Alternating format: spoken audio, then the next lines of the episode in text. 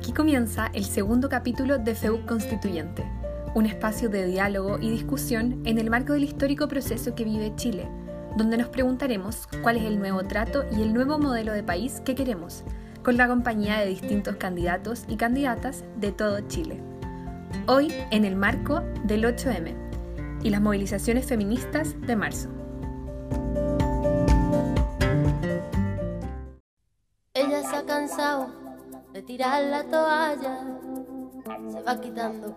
Bueno, queremos eh, partir este segundo capítulo de nuestro eh, podcast FEU Constituyente, este capítulo enfocado en la semana del 8M, en el mes feminista. Eh, es por eso que tenemos a eh, tres invitadas el día de hoy, tres mujeres muy power. Eh, tenemos a Elisa Walker, candidata por la lista de la prueba en el distrito 11, a Constanza Valdés, candidata por la lista Apruebo Dignidad en el distrito 7, y a Tania Córdoba, candidata por la lista Vamos por Chile en el distrito 7. Muchas gracias por estar acá, eh, les damos la bienvenida y si se pueden presentar para que el público las pueda conocer. Muchas gracias a FEU Constituyente. Me gusta mucho cuando se habla más desde este mes feminista, así que estoy especialmente agradecida por la invitación, por la conversación que vamos a tener. Un gusto compartir con Tani y con Constanza, que se nos van a sumar después. Soy Elisa Walker, soy candidata constituyente por el Distrito 11, que reúne las comunas de Peña, Lolén, La Reina, Las Condes, Vitacura y Loa Nechila. Soy abogada de la Universidad de Chile, soy madre de un niño precioso de 7 años y una mujer de 38 años. Y eso me encanta resaltarlo porque creo que ya tengo los suficientes años para tener experiencia laboral, para entender un poco más cómo funciona el mundo, pero también siento que hay un largo horizonte al frente mío que me llena de energía y de ganas de hacer proyectos tan interesantes como participar de esta nueva constitución. Muchas gracias, Elisa. Bienvenida. Tania. Hola Sabina, hola Elisa, un gusto, gracias por la invitación a estar con ustedes compartiendo. Eh, soy Tania Córdoba, soy socióloga eh, de la Universidad de Playa Ancha. Eh, vivo en Valparaíso, soy candidata por el Distrito 7. Tiene 12 comunas, así que no las voy a nombrar a todas como la Elisa, las sé. Y soy activista pro vida y me dedico al acompañamiento a mujeres embarazadas y mujeres que, que viven diferentes situaciones de vulnerabilidad en su entorno familiar y social, con la corporación Mujer Niño Comunidad que tenemos acá en Valparaíso con unos amigos. Nos dedicamos enteramente a eso, ya me dedico yo hace seis años de forma voluntaria en trabajo social y además soy dirigente vecinal. Constanza. Muchas gracias. Mi nombre es Constanza Valdés, soy activista trans y feminista, candidata constituyente por el Distrito 7 y he participado en, la elaboración de distintos proyectos de ley, principalmente en el ámbito de la ley de identidad de género, reforma de la ley de discriminación, derecho a afiliación y me en el ámbito de los derechos humanos de las mujeres, de las personas LGBTQ y los derechos humanos en general. Súper, bienvenida. Muchas, muchas gracias por estar acá. Un honor tener a las tres eh, eh, hablando de temas que tienen que ver con mujeres en torno al 8M. Creo que es muy bello que, que estén aquí ocupando su tiempo. Bueno, el proceso constituyente en Chile es un proceso histórico y sin precedentes tanto en el país como en el mundo. Y uno de los aspectos que más destacan es que será la primera constitución historia redactada de forma paritaria. Frente a esto, en muchas candidaturas, entre ellas algunas de las suyas, se ha mencionado que esto permitirá alcanzar una constitución feminista. ¿Qué es para ustedes una constitución feminista? Elisa. Gracias, Sabina. Bueno, primero el feminismo tiene múltiples, corrientes, ¿verdad? Entonces siempre es difícil categorizar, ca- eh, eh, eh, decir esto es feminista porque todos te pueden decir, bueno, esa es tu forma de el feminismo. Pero creo que si hay un núcleo esencial que define el feminismo es el entender que la vida y la sociedad no se construye con individuos que van solos corriendo por una pista atlética para llegar a una, a una meta, sino que la vida es un trabajo en que tú articulas eh, conexión y relaciones con otros, y la vives con otros. Y esa concepción del feminismo creo que tiene que quedar presente, presente en la nueva constitución y que va a tener efectos en múltiples otras disposiciones, como son, por ejemplo, el tema de los derechos sociales, como por ejemplo el rol del Estado. Si nosotros entendemos que la sociedad es una sociedad donde hay interdependencia, que creo que es la esencia del feminismo, eso define muchas otras cosas, cómo se ejerce el poder, cómo se ejerce autoridad. Yo creo que el feminismo es mucho más horizontal y convocante en la forma de ejercer el poder y eso también tiene que quedar reflejado en la nueva constitución. Entonces, pueden haber muchas normas específicas sobre mujeres, si quieres después podemos conversar sobre estas, pero la noción de interdependencia yo espero y yo voy a promover que quede en esta nueva constitución y creo que es el mejor reflejo de una constitución feminista. Lisa, ¿tú pondrías textual eh, que esta es una constitución feminista?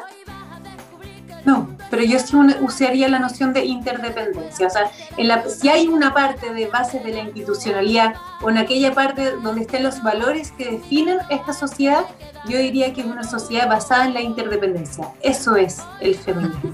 Súper, gracias. Tania, cuéntanos, ¿qué es para ti una constitución feminista?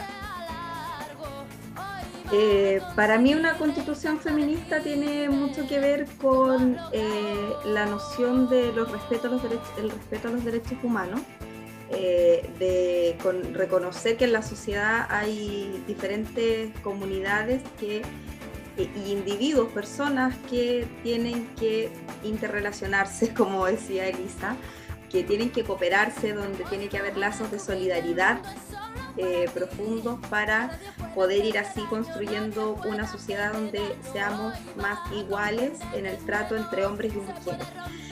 Eh, y eso eh, para mí es importante porque como activista pro vida para mí es esencial también tener el reconocimiento de los derechos humanos en todas las etapas de la vida, desde la gestación hasta, hasta la muerte.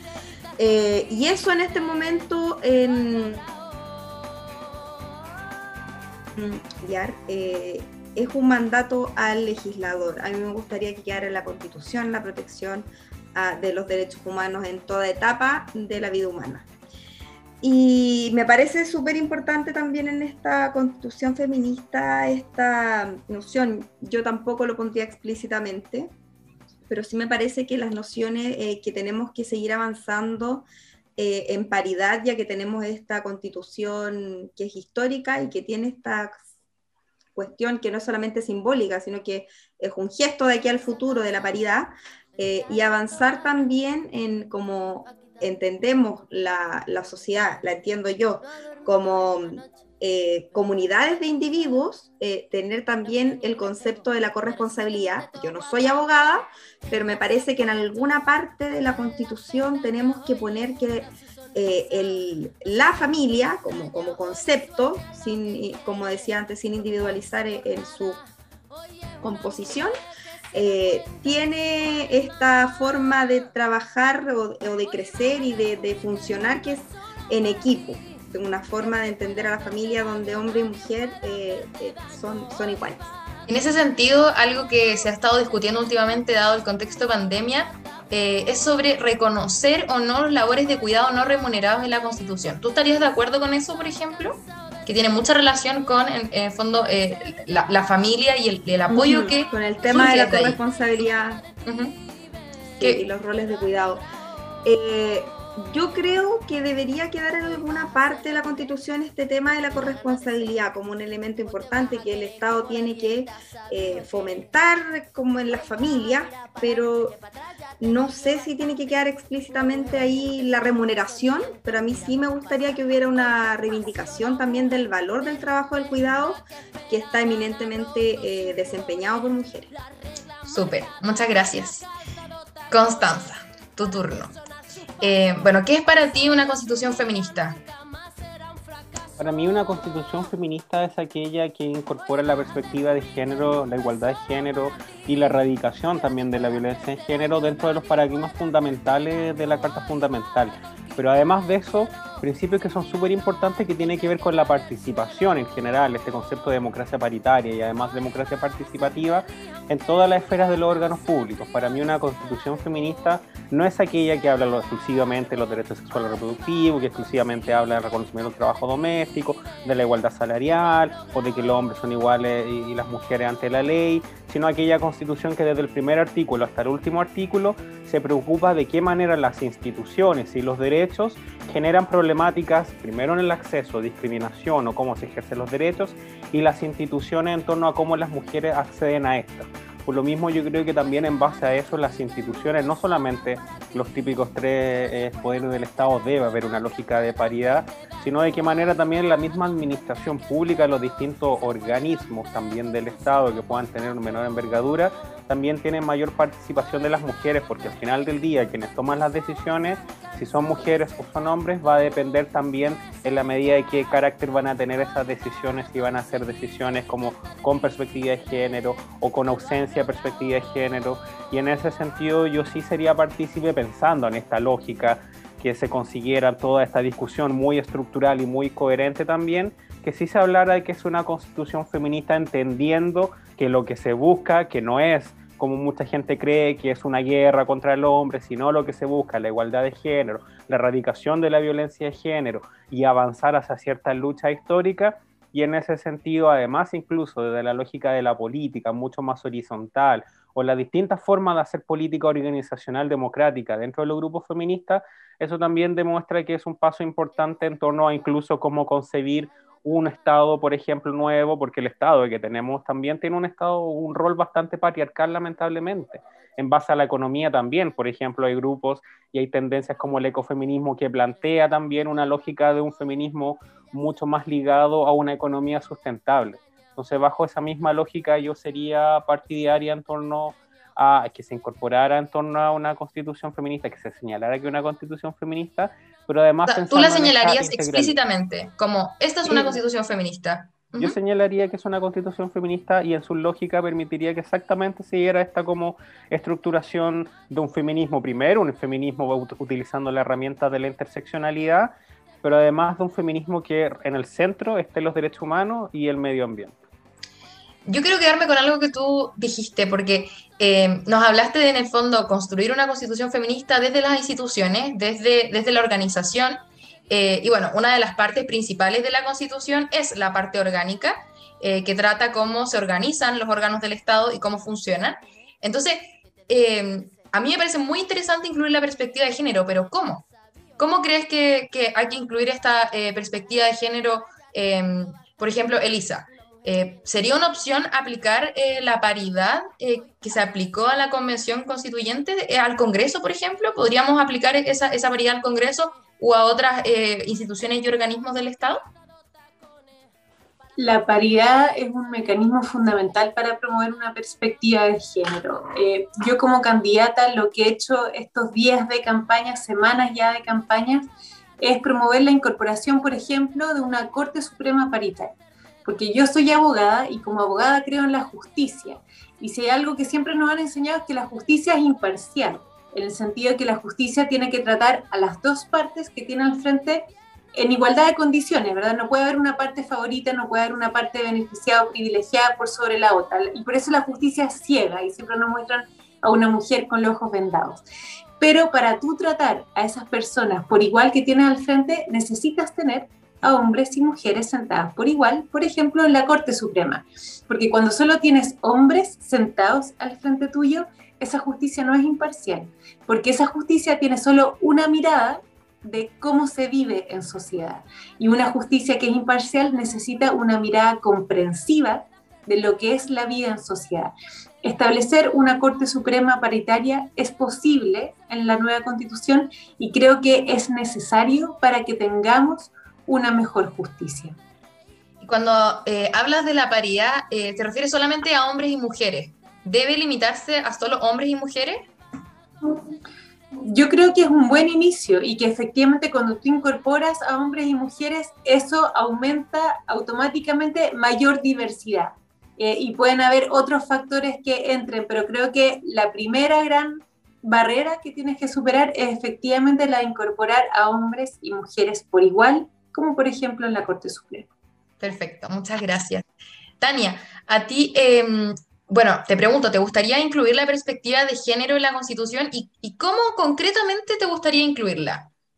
¿También piensa en aplicar la paridad, por ejemplo? Eh, eh, o, en qué, yo creo, Sí, cuéntanos, cuéntanos un poco. Yo creo que esas perspectivas tienen que ir un poco aplicadas de forma transversal más que de forma explícita. Tiene que ser un esfuerzo ya que tenemos, vamos a tener ahí una constitución paritaria y tenemos que estar las mujeres en esa, con, esa orientación.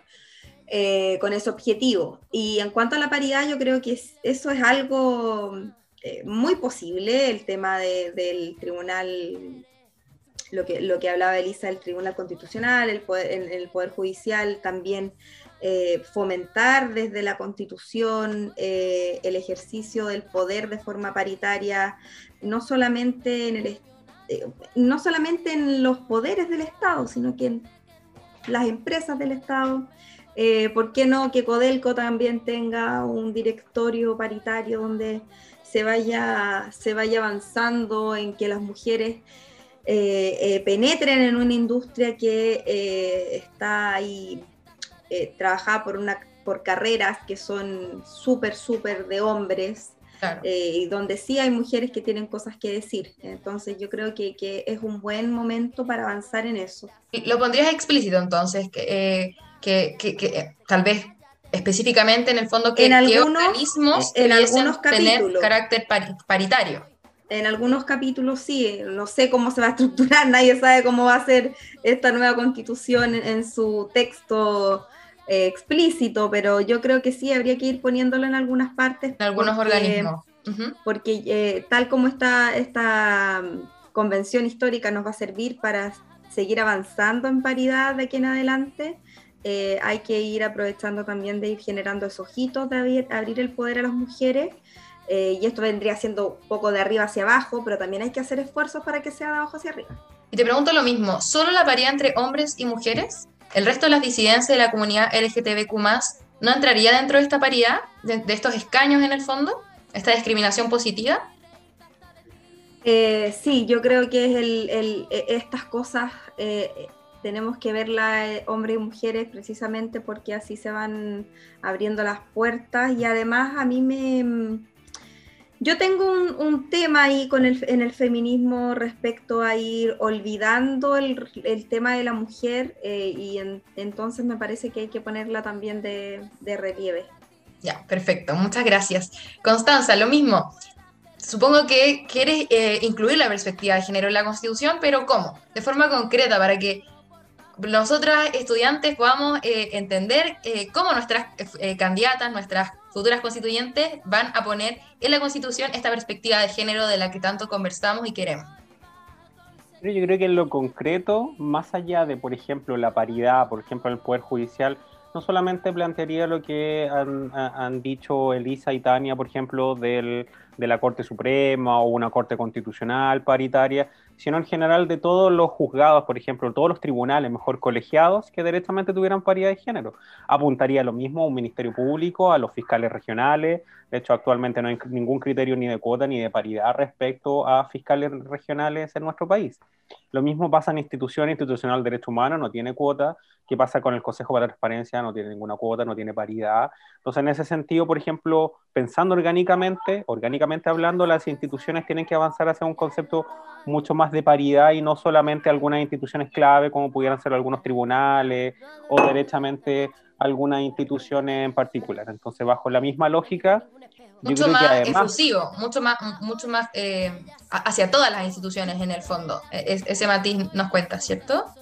Sí, yo sería muy partícipe de que hacia todas las instituciones locales, nacionales, la naturaleza que tengan, sean efectivamente bajo esta misma lógica y una perspectiva de género, por ejemplo, concreta en el ámbito de los derechos, por ejemplo, en el ámbito de la educación, hablar sobre educación sexual integral, en el ámbito del trabajo, hablar del trabajo los cuidados, hablar del reconocimiento del trabajo doméstico, en el ámbito de la salud, la perspectiva de género, de qué manera evitamos, por ejemplo, la violencia que se da, como la violencia obstétrica en los ámbitos de los establecimientos de salud. Y a propósito también de lo que estaban conversando, ya para no extender mucho más en eso, Eh, yo sí sería partícipe de incorporar en, este criterio, por supuesto, que implica aumentar a las mujeres los cargos de participación, los, los cargos, perdón, eh, de representación institucional y los cargos de elección popular, pero además también y sobre todo en este contexto donde ya tenemos una ley de identidad de género que lamentablemente no pudimos incorporar, a pesar que los tratados internacionales el concepto de identidad de género no se reduce exclusivamente a ser hombre y mujer, y bajo la existencia de personas no binarias que en este momento están disputando también en la institucionalidad, entonces también ahí yo dejaría bajo esa misma lógica y en torno a las instituciones también pensaría en este mismo concepto de una, de una suerte de paridad mucho más inclusiva. También apuntaría de qué manera, por ejemplo, pensando en una constitución plurinacional, de qué manera también los pueblos originarios participan en la toma de decisiones, ya sea si van a tener institucionalidad separada, que probablemente vaya a ser una lógica muy como Bolivia y otros países, o directamente vayan a participar en las instituciones nacionales, pero también con cierta representatividad como pensando en el próximo Congreso, por ejemplo. Ya, y antes de seguir con las preguntas más largas, vamos a pasar a las preguntas flash. Constanza. Aborto libre. Sí. ¿Cambiarían el tipo de gobierno? ¿Parlamentarismo? ¿Semipresidencialismo? ¿Semiparlamentarismo? Sí, lo cambiaría a un semipresidencialismo o un parlamentarismo. ¿Autonomía del Banco Central? Sí. ¿Medio ambiente como sujeto de derecho?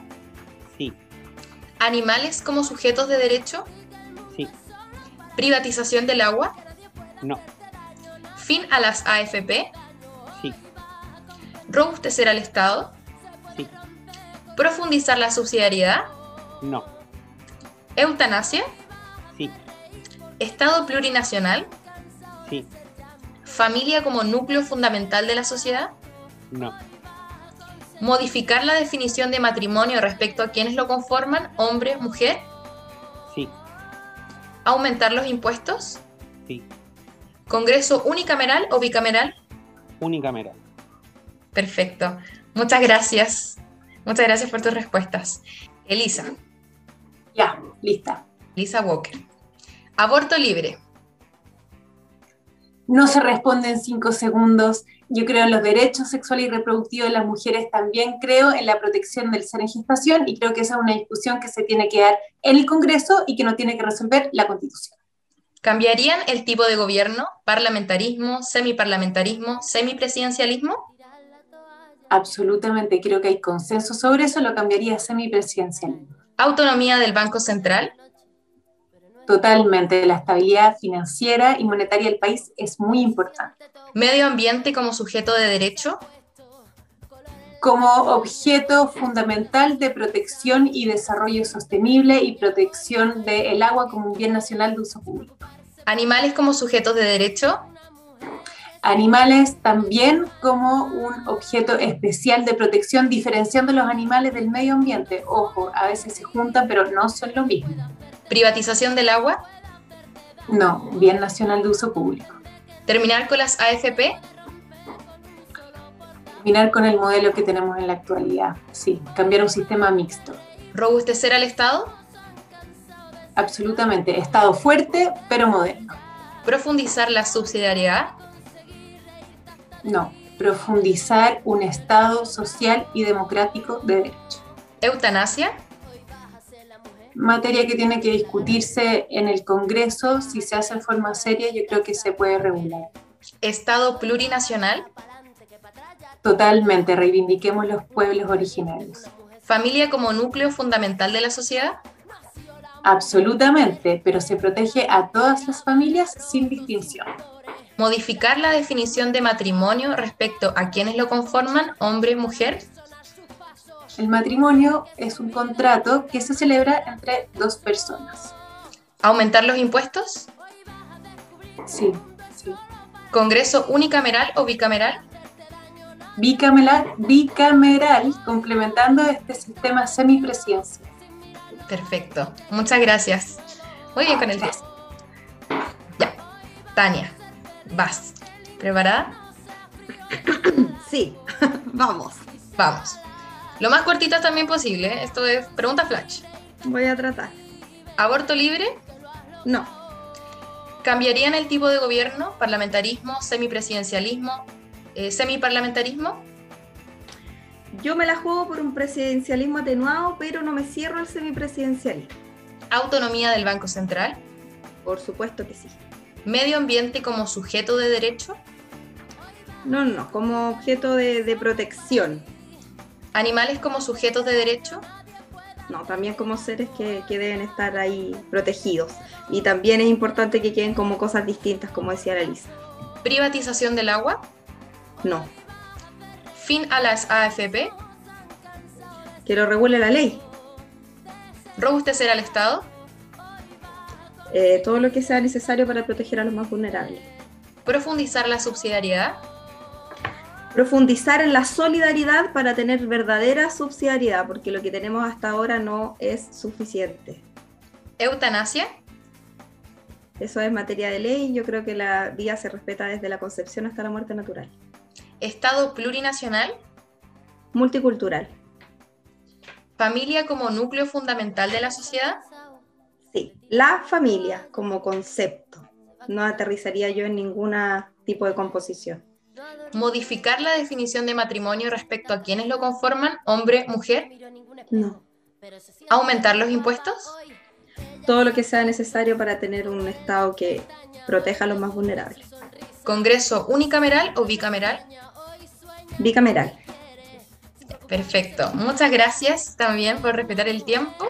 Muchas gracias por sus respuestas. Esto ayuda a que eh, obviamente podamos elegir eh, más informadas e informados respecto a eh, quienes queremos que sean nuestros próximos constituyentes. Perfecto. Eh, bueno, algo súper importante y que se ha conversado mucho últimamente son los derechos sexuales y reproductivos. Eh, en la lucha feminista hace muchos años que ya eh, viene surgiendo, pero últimamente es un tema que está en la palestra.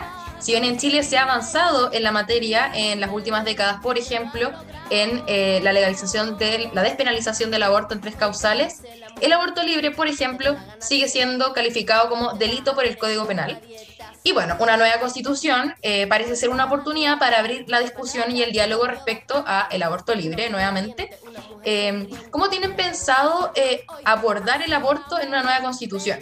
¿Consideran que debe ser algo que esté redactado en la Carta Fundamental o que sea materia legislativa para el Congreso del futuro? ¿O que, si bien no esté explícito el aborto libre, sí permita en el fondo que eh, se pueda desarrollar más adelante y que no sea inconstitucional? Eh, las escucho. Eh, Elisa. Gracias, Sabina. Bueno, yo conozco bien esa discusión porque yo colaboré en la tramitación de la ley de la interrupción voluntaria del embarazo en tres causales, así que estoy bien informada sobre la materia y sobre los derechos sexuales y reproductivos. Yo creo que ahí es importante hacer aclaraciones, porque algunos creen que los derechos sexuales y reproductivos en la constitución actual de nuestro país no existen y que ahora se abre la discusión si lo podemos incorporar o no.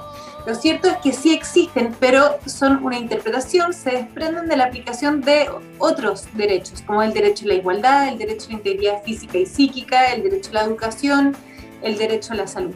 Tenerlo de forma explícita en la Constitución yo creo que colaboraría para efectos de tener una interpretación más clara y decidida de su aplicación.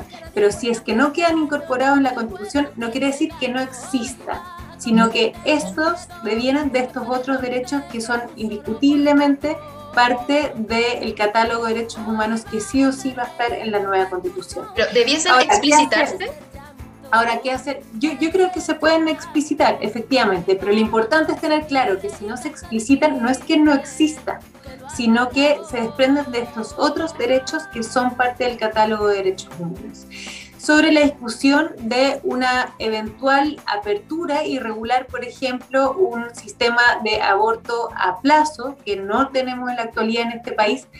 Yo creo que eso es una discusión que se tiene que dar el Congreso Nacional, no es una discusión que se zanje en la Constitución. Yo no conozco constituciones que se pronuncien expresamente sobre esa materia porque es una materia netamente de carácter legal. Lo que sí es importante, obviamente, que la Constitución no inhiba ese debate, sino que creo que es un legítimo debate, pero que se tiene que dar en el Congreso Nacional y no en la Constitución. Perfecto. Eh, una pregunta eh, flash. Eh, ¿Hay vida desde la concepción o desde la gestación? ¿Será importante para la discusión constitucional, eh, entendiendo que el aborto puede ser eh, limitado por, ese, por esa definición?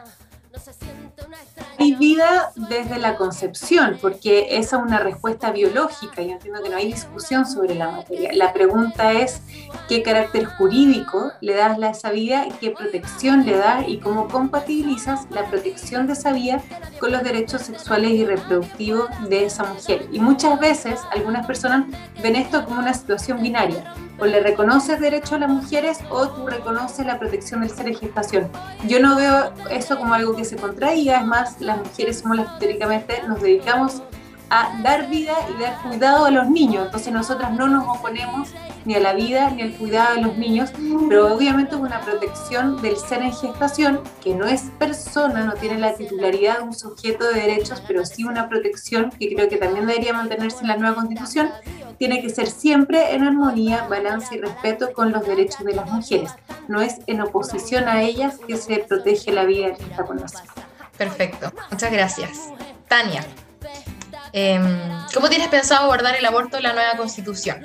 ¿Debe estar en la constitución em, el derecho al aborto? ¿No? Eh, ¿Es materia de ley? Cuéntanos.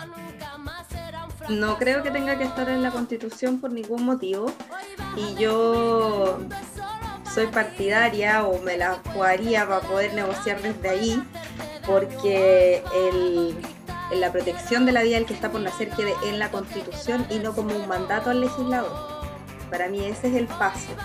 Eh, porque creo que, como te decía antes, la vida y los derechos humanos se defienden desde la concepción hasta la muerte. Y ahí para mí entra eh, más allá de cualquier discusión leguleya que podamos tener respecto de la calidad de ser persona o no, eh, es un miembro de, la especie humana y como miembro de la especie humana es un niño en gestación además, así es como, como siempre lo he vivido y es lo que me ha tocado acompañar, mujeres que hablan de sus hijos en su vientre.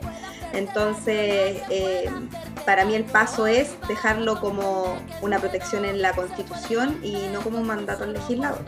En ese sentido, eh, lo que a ti te gustaría redactar en la Constitución eh, no permitiría que fuese materia legislativa aprobar el aborto libre, ¿cierto?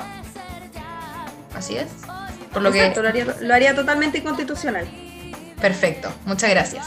Constanza, eh, cuéntanos, ¿cómo tienes pensado abordar el aborto en la nueva Constitución?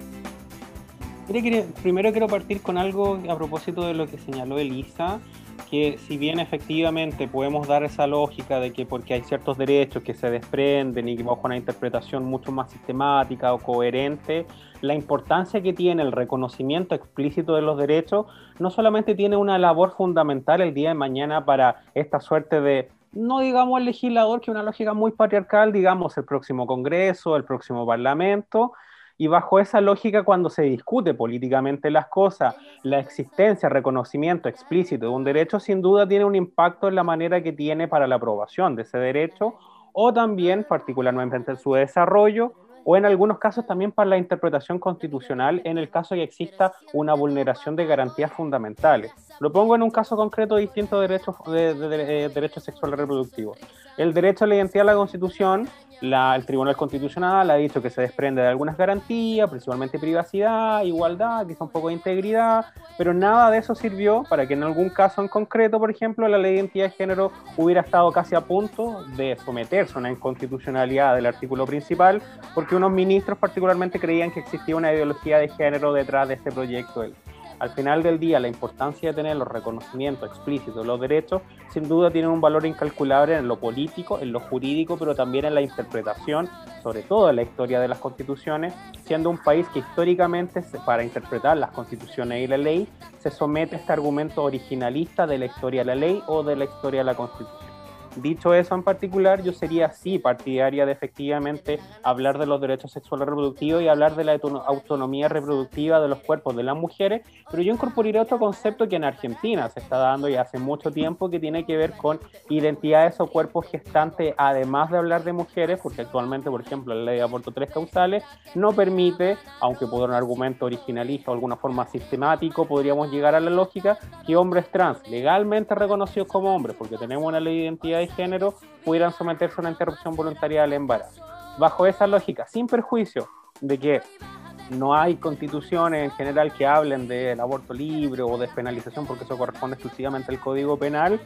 Tenemos por primera vez una convención constitucional paritaria, nunca se pensó, o sea, derechamente si vamos a hacer historia, yo sí sería partidaria, aunque quizás no me correspondería a mí por ser una mujer trans, pero sí muchas mujeres están por esa lucha de que la nueva constitución sí se reconozca el derecho no solamente a reproducir, o sea, a decidir sobre los propios cuerpos de las mujeres, hombres trans, identidades de género, gestantes, sino bajo la lógica también de qué manera eso se avanza, porque el día de mañana, sin perjuicio que va a avanzarse ahí, va a requerir modificar el código penal y avanzar en esa materia, pero sí yo sería partícipe de efectivamente hablar de autonomía reproductiva y el derecho a decidir sobre sus propios cuerpos, y ahí, por supuesto, correspondería al legislador, el próximo parlamento, eh, detallar eso en concreto, porque en ningún caso el aborto libre significa hasta las mil semanas, sino que directamente tiene un límite como hay un proyecto de ley en trámite actualmente.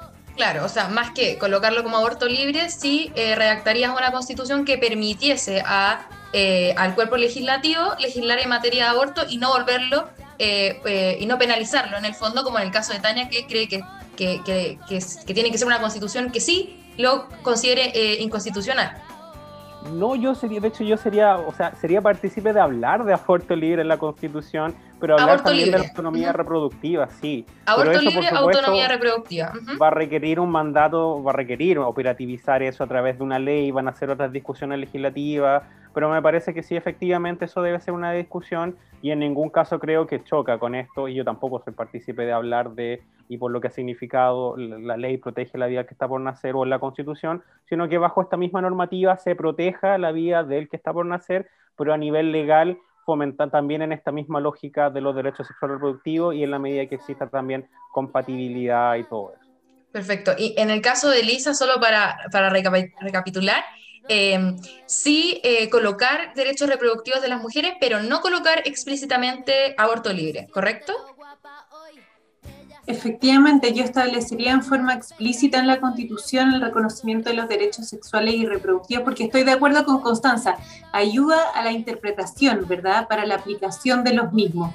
Lo único que me interesa dejar claro es que si no quedan, no es que desaparezcan, porque hay personas que dicen que si tú no los pones, no van a existir. Por eso me preocupa hacer la aclaración de que igual existen, pero incorporarlo explícitamente ayuda a la interpretación de los mismos y a la orientación de las políticas públicas para fomentarlos.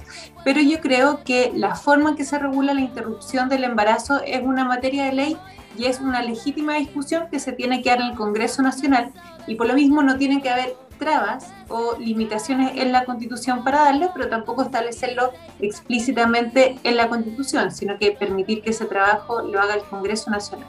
Perfecto, o sea que no sea inconstitucional la discusión en el fondo, sino que se dé el espacio, pero que tampoco se ponga textual.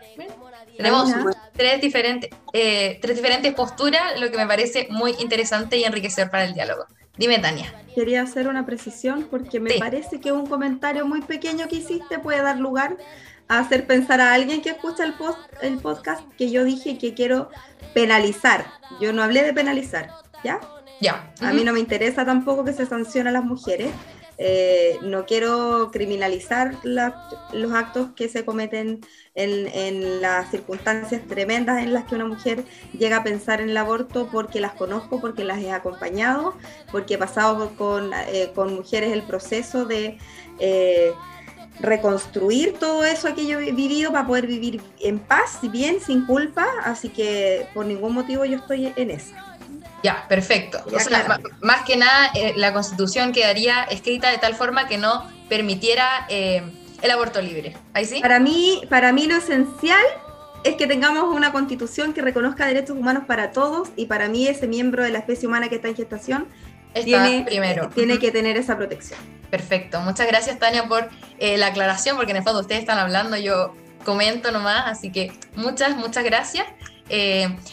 Ya, ahora vamos con las preguntas lúdicas o las famosas preguntas del RETA. Eh, se llaman así porque RETA es uno del, eh, uno del equipo y bueno, quedaron así y me parece lúdico. vamos, Tania. Eh, ¿Cuál es tu serie favorita o qué estás viendo ahora? Te las voy a responder como dos cosas distintas. Mi serie favorita es Game of Thrones. Me gusta la, la cosa política, me gusta la cosa mágica, todo eso es perfecto para mí.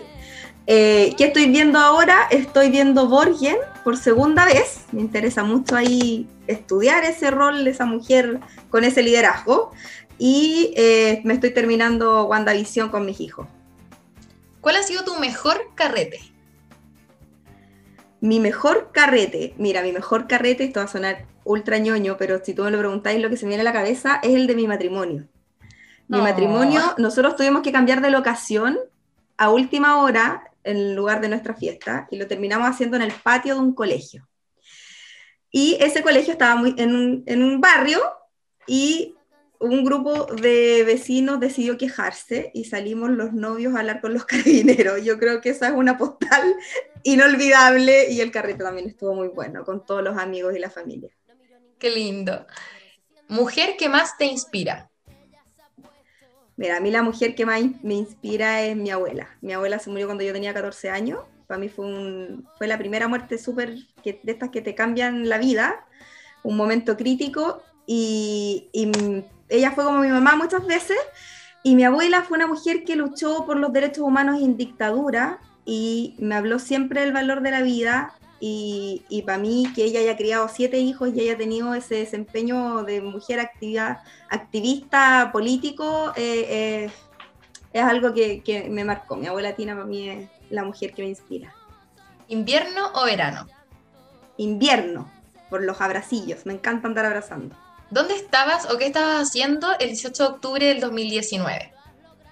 El 18 de octubre yo estaba arreglando las cosas después de, había estado el 17 en Santiago y estaba, no, no podía imaginar lo que estaba pasando en Santiago, me enteré súper tarde y no imaginaba tampoco las repercusiones que tuvo eso el 19 en Valparaíso, porque en las regiones el estallido fue al otro día, que no se nos olvide.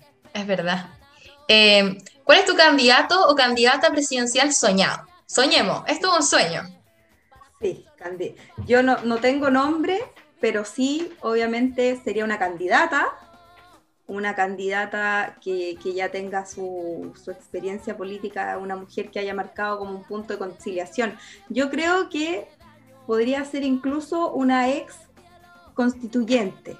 Te estaba hablando en el futuro. Eso me imaginaba mientras estaba, estábamos revisando la pauta. Yo creo que mi candidata soñada es alguien que haya participado en unos años más de esta, que en el futuro podamos decir que es una ex constituyente, una mujer que ahí logró poner puntos de consenso para la nueva constitución. Súper. Eh, equipo de fútbol, si es que hay. Colo Colo. ¿Nos cuentas un chiste? Chuta. Mira, yo soy re mala para los chistes porque me gusta andar diciendo tonteras en general, entonces hago reír así a la gente. Ese es mi... Soy de las que corta el hielo con alguna talla, pero, pero no tipo chiste con diálogo. Pero el único chiste que se me ocurre a mí es el que cuestan mis hijos a cada rato, que les encanta. Porque ellos lo hacen con una mímica, como que te lo, te lo, te lo actúan. Porque este es un pollito que levantó una pata, levantó la otra y se cayó. y ellos se tiran al suelo y se matan de la risa. Es un chiste muy fome, pero a mí me No, causa una válido. ternura i- impresionante. Válido, buenísimo, me encantó. Gracias. Eh, Elisa, eh, ¿cuál es tu serie favorita o la que estás viendo ahora? Mi serie favorita que me inspiró mucho en un momento fue The Good Wife. No sé si la han visto. Es de una. Ah, perdón, justo me estaban llamando. The Good Wife es una abogada que estudió Derecho, que nunca ejerció y por situación de la vida que no les voy a contar para que la vean, tiene que armar su estudio de abogado y yo la empecé a ver cuando yo armé mi propio estudio de abogado. Entonces era una forma de darme energía para poder seguir esa senda. Muy entretenida. Súper. ¿Cuál ha sido tu mejor carrete? Mi mejor carrete es siempre acompañada de mis amigas del colegio, hablando, riéndonos de la vida, quedándonos conversando ahí, bailando hasta tarde. Esos son mis mejores carretes. ¿Invierno o verano? Yo aprendí a disfrutar los inviernos viviendo en Edimburgo. ¿Candidata presidencial o candidato presidencial soñado? A mí me gustaba mucho Carolina Goich cuando fue el año pasado, o sea, el año pasado, hace casi ya cuatro años, para mí era una candidata muy interesante, así que me gustaría ponerla sobre la mesa. ¿Cuál es la mujer que más te inspira? Eh, mi madre, mi madre por el cariño, por su desarrollo musical, por su capacidad de innovar, de atreverse a hacer cosas nuevas, por sacar la voz de las mujeres a través de su canto. Para mí mi madre es un tremendo referente. Súper. ¿Dónde estabas o qué estabas haciendo el 18 de octubre del 2019? Yo estaba en la noche cuando empezó todo el tema de los incendios y los movimientos de Santiago, acostada en mi cama con mi hijo durmiendo al lado mío, viendo la televisión, las noticias, media silenciosa para que no despertara y atónita con lo que estaba viendo. ¿Cuál es tu equipo de fútbol favorito, si es que tienes uno? La católica. Católica. ¿Nos cuentas un chiste? También voy a contar uno de Domingo, de mi hijo, que cuenta el siguiente. Que le dice un gusano a otro gusano? Dice, vamos a darnos la vuelta a la manzana. Buen chico. ya, muchas gracias. Constanza, eh, tu turno. ¿Cuál es tu serie favorita o qué estás viendo ahora? Eh, difícil una serie favorita, de verdad que yo tendría que decir quizás Game of Thrones y la que estoy viendo ahora es John Sheldon que no tiene nada de mucha profundidad, pero muy chistosa y sirve para pasar el rato. Sirve para. campaña. es verdad. Me encanta. Mejor carrete. Uy, la gente probablemente se va a aburrir cuando diga esto, pero la verdad es que yo no carreteo. En la universidad nunca carreteé, no carreteo en general, entonces siempre he pasado en casa, de hecho no tomo, no fumo. Eres más casera. Sí, así que mejor carrete, yo creo que tendrías que decir ese esa noche o esa como típico día cuando hace mucho frío, llegas a la casa, quieres regalonear y comer en la cama, tomar un tecito de Puede ser un carrete para ti eso, me encuentro lo máximo. Ese sería el mejor carrete, como hoy día, después, más tarde, por ejemplo, porque hace Claro, como día viernes. Em, ¿Cuál es la mujer que más te inspira? Uh, la verdad es que... Em, es difícil, es difícil como elegir un ámbito político, tendría que elegir por ejemplo Gladys Marín, pero en general eh, yo creo que me quería con ella, porque hay muchas mujeres que me inspiran, pero muchas también son anónimas, o, muchas, o no conozco el nombre, sino por lo que representan. Claro, perfecto. ¿Invierno o verano? Verano. Verano. Verano, yo soy en verano también. verano en Valparaíso y Viña es muy distinto al verano en Santiago. Es verdad, es verdad, porque no es como ah, ahogador el calor, es como el clima diferente. Ya, ¿dónde estabas o qué estabas haciendo el 18 de octubre del 2019? Es muy, es muy curiosa la historia porque yo el 17 tenía un conversatorio sobre derechos de las personas LGTBIQ y panorama en el ámbito local eh, municipal en Talca. Y el viernes me vine en la mañana desde Talca directo a Valparaíso y aproximadamente como a las cuatro y media yo pasé en el bus por Pajaritos, por todos esos lugares y estaba lleno de carabineros, estaban cerrando las estaciones y cuando yo llegué a Valparaíso después llegué a mi casa ya había quedado la caga. Así que justamente venía de una actividad y por poco no me quedo atrapada, la verdad, en Santiago. Mira, em, ¿cuál es tu candidato o candidata presidencial soñado? Un sueño. No, tengo nombre, pero mi candidata presidencial soñada sería una mujer trans y feminista, porque siento que desde ahí haría una irrupción muy fuerte de, de nuevas formas de hacer política y valores también. Perfecto. ¿Equipo de fútbol? Si es que hay nomás. Sí, la verdad es que ahí la gente del distrito puede ser que me mate, pero la verdad de chica me gustaba la católica, a pesar que me gusta el Wander también, pero la católica tendría que decir. Ahí con la Lisa Team Católica. Full. Ya, por último, ¿nos cuentas un chiste? Tu chiste cierra, tu chiste cierra, así que no, no es por meterte presión, pero tu chiste cierra esta noche. Bueno, voy a un chiste, el, que se me ocurre eh, es súper simple, como muy también chiste como no tengo hijos y hijas, pero un chiste como muy de domingo como para tirar la talla, es como ¿qué pasa si tiras un pato al agua? Nada. ya está, esté bueno igual. Muchas gracias. Bueno, ya llegamos al final de este capítulo. Queremos darles las gracias a las invitadas por estar acá, al público por escucharnos y dejarles invitadas a que nos sigan en nuestras redes sociales en el Instagram constitución.feu. Muchas gracias chiquillas por estar acá, muchas gracias a todo el público. Nos vemos en un próximo capítulo.